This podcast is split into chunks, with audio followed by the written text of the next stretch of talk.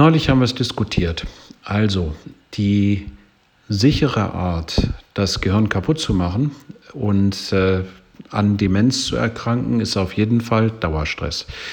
Der Cortisolspiegel steigt und äh, damit funktioniert der Hippocampus nicht mehr richtig. Die Nervenzellen, die neuen Nervenzellen werden nicht produziert und die Stimmung fällt weiter in den Keller. Wir grübeln ordentlich und wundern uns dann darüber, dass äh, wir weiter gestresst sind, dass wir grübeln, dass wir ja, Rumination, das ist das Fachwort dazu, äh, über eigene Dinge und jeweils den Stress durchgängig äh, nachdenken, dementsprechend nicht schlafen können. Und das Ganze ist ja eigentlich logisch, dass das nicht besonders gut ist.